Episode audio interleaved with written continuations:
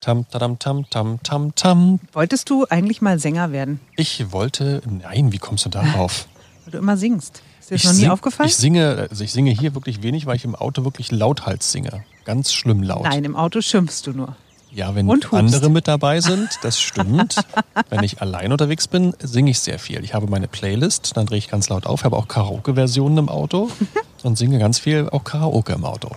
Ich überlege, ob ich da mal Mäuschen sein möchte. Ich glaube nicht.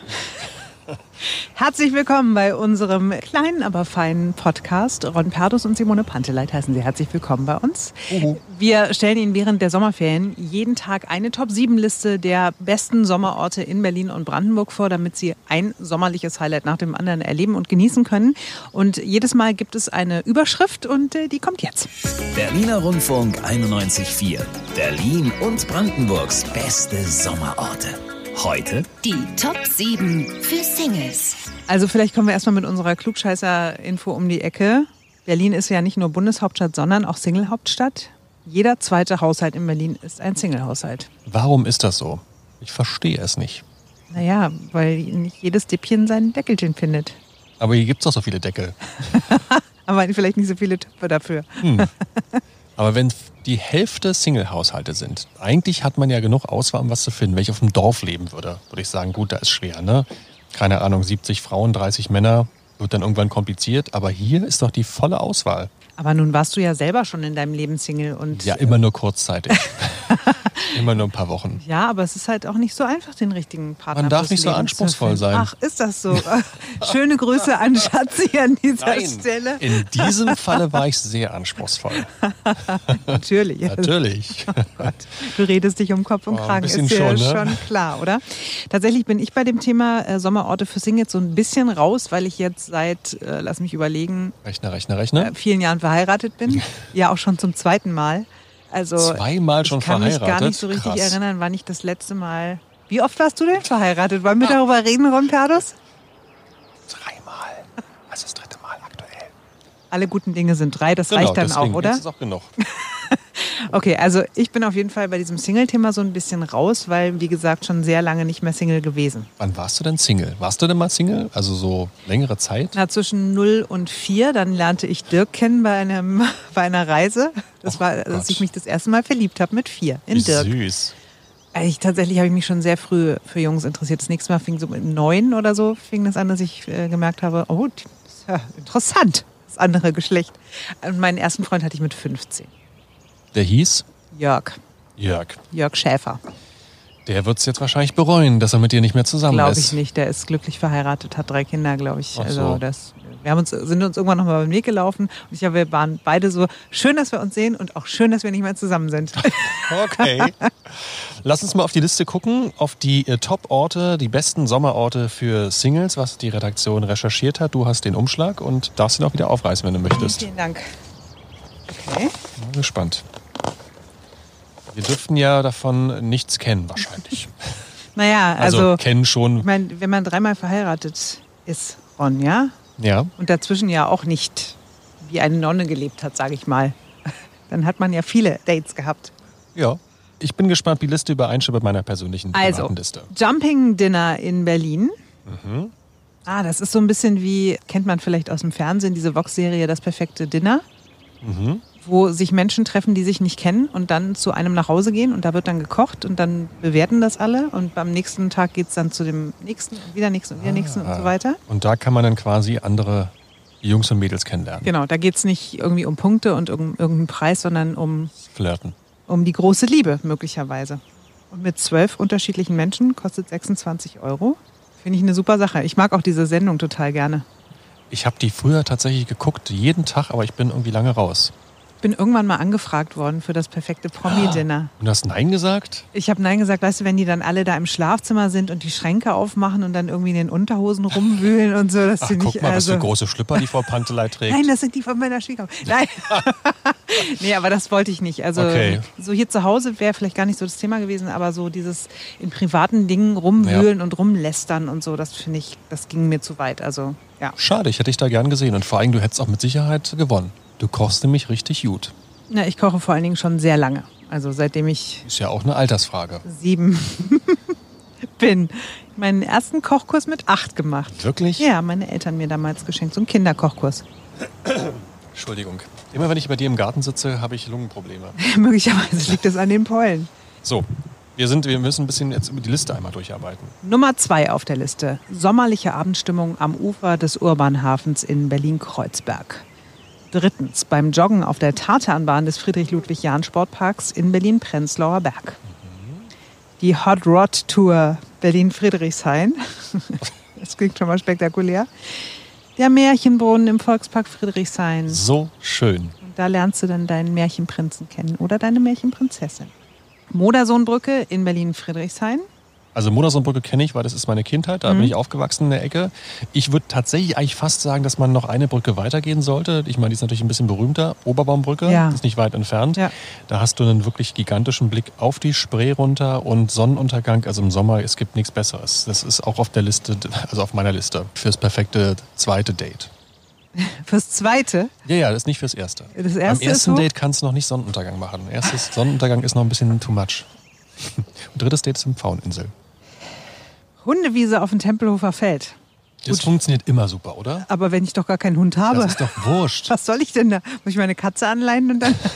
Kannst du machen. Na, aber Menschen mit Hunden kommen doch immer ins Gespräch. Und wenn du keinen Hund hast, du gehst einfach zu irgendjemandem hin, der einen Hund hat und sagst, ach, das ist aber ein süßer, Oh, der ist aber süß. das ist aber ein süßer, äh, Fifi.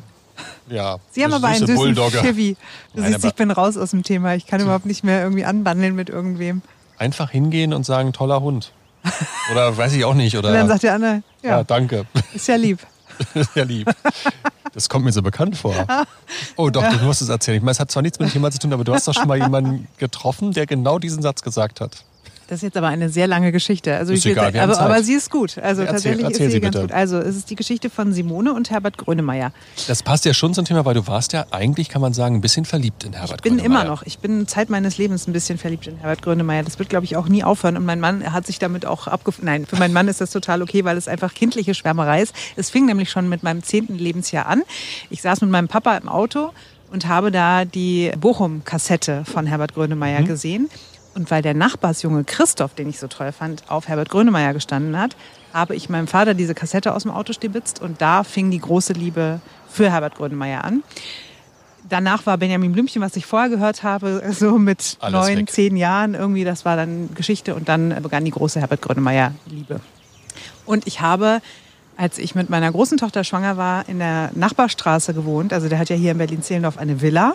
Und ich war ein Jahr lang zu Hause, bin jeden Tag mit meiner Tochter spazieren gegangen, immer in den Park, immer an seiner Villa vorbei, durch den Park, wieder zurück an seiner Villa vorbei. Ich habe ihn nie gesehen. Und alle Menschen um mich rum, meine ganzen Freunde haben gesagt, auch beim Bäcker, in der Bank, beim Sushi-Laden, in der Drogerie, überall haben sie Herbert Grönemeyer schon getroffen. Du nie. Ich nie.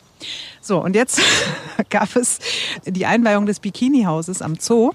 Und ich war eingeladen mit meinem Mann. Und wir stehen da an so einem Bartisch. Und am Nachbartisch sagt mein Mann auf einmal, guck mal darüber, da steht Herbert Oh Grönemeyer. mein Gott. und ich war so, oh, krass. Und er so, jetzt geh halt hin und sprich ihn an. Und ich so, wirklich, soll ich das machen? Ich meine, das ist doch total bescheuert. Und er so, nein, ey, du wartest da doch dein Leben lang drauf. Also ich habe mir ein Herz gefasst, gehe dahin. Er steht mit drei, vier Leuten zusammen. Und ich stand halt dann erstmal so außen eine Weile, total peinlich schon mal, weil die sich so unterhielten und irgendwann drehte er sich um. Und dann habe ich gesagt, entschuldigen Sie, Herr Grönemeyer, die Störung. Guten Abend, mein Name ist Simone Panteleit und ich wollte mich eigentlich nur bedanken für Ihre großartige Musik. Also die hat mir schon durch so viele schwere Zeiten in meinem Leben geholfen, besonders die Texte. Und dafür wollte ich einfach nur Danke sagen. Ich verehre sie seit meinem zehnten Lebensjahr. Sie haben direkt Benjamin Blümchen bei mir abgelöst. Und, und also bis heute sind sie mein Held. Und er hat mich angeguckt und so von oben bis unten so gemustert, so einmal vom Kopf bis runter zu den Füßen und wieder hoch. Und es war so Pause, Pause, Pause. Und er sagt, ist ja lieb. Und dann kam nicht mehr. Und ich habe nochmal gewartet und dachte so, kommt da jetzt noch was oder nicht? Und es passierte Stille. aber nichts. Und ich dachte so, Gott, wo ist das nächste Loch, in dem ich versinken kann? Und habe dann gesagt so, ja, dann schönen Abend noch, ne? Und er so, hm. Und dann bin Oh mein ich weg Gott.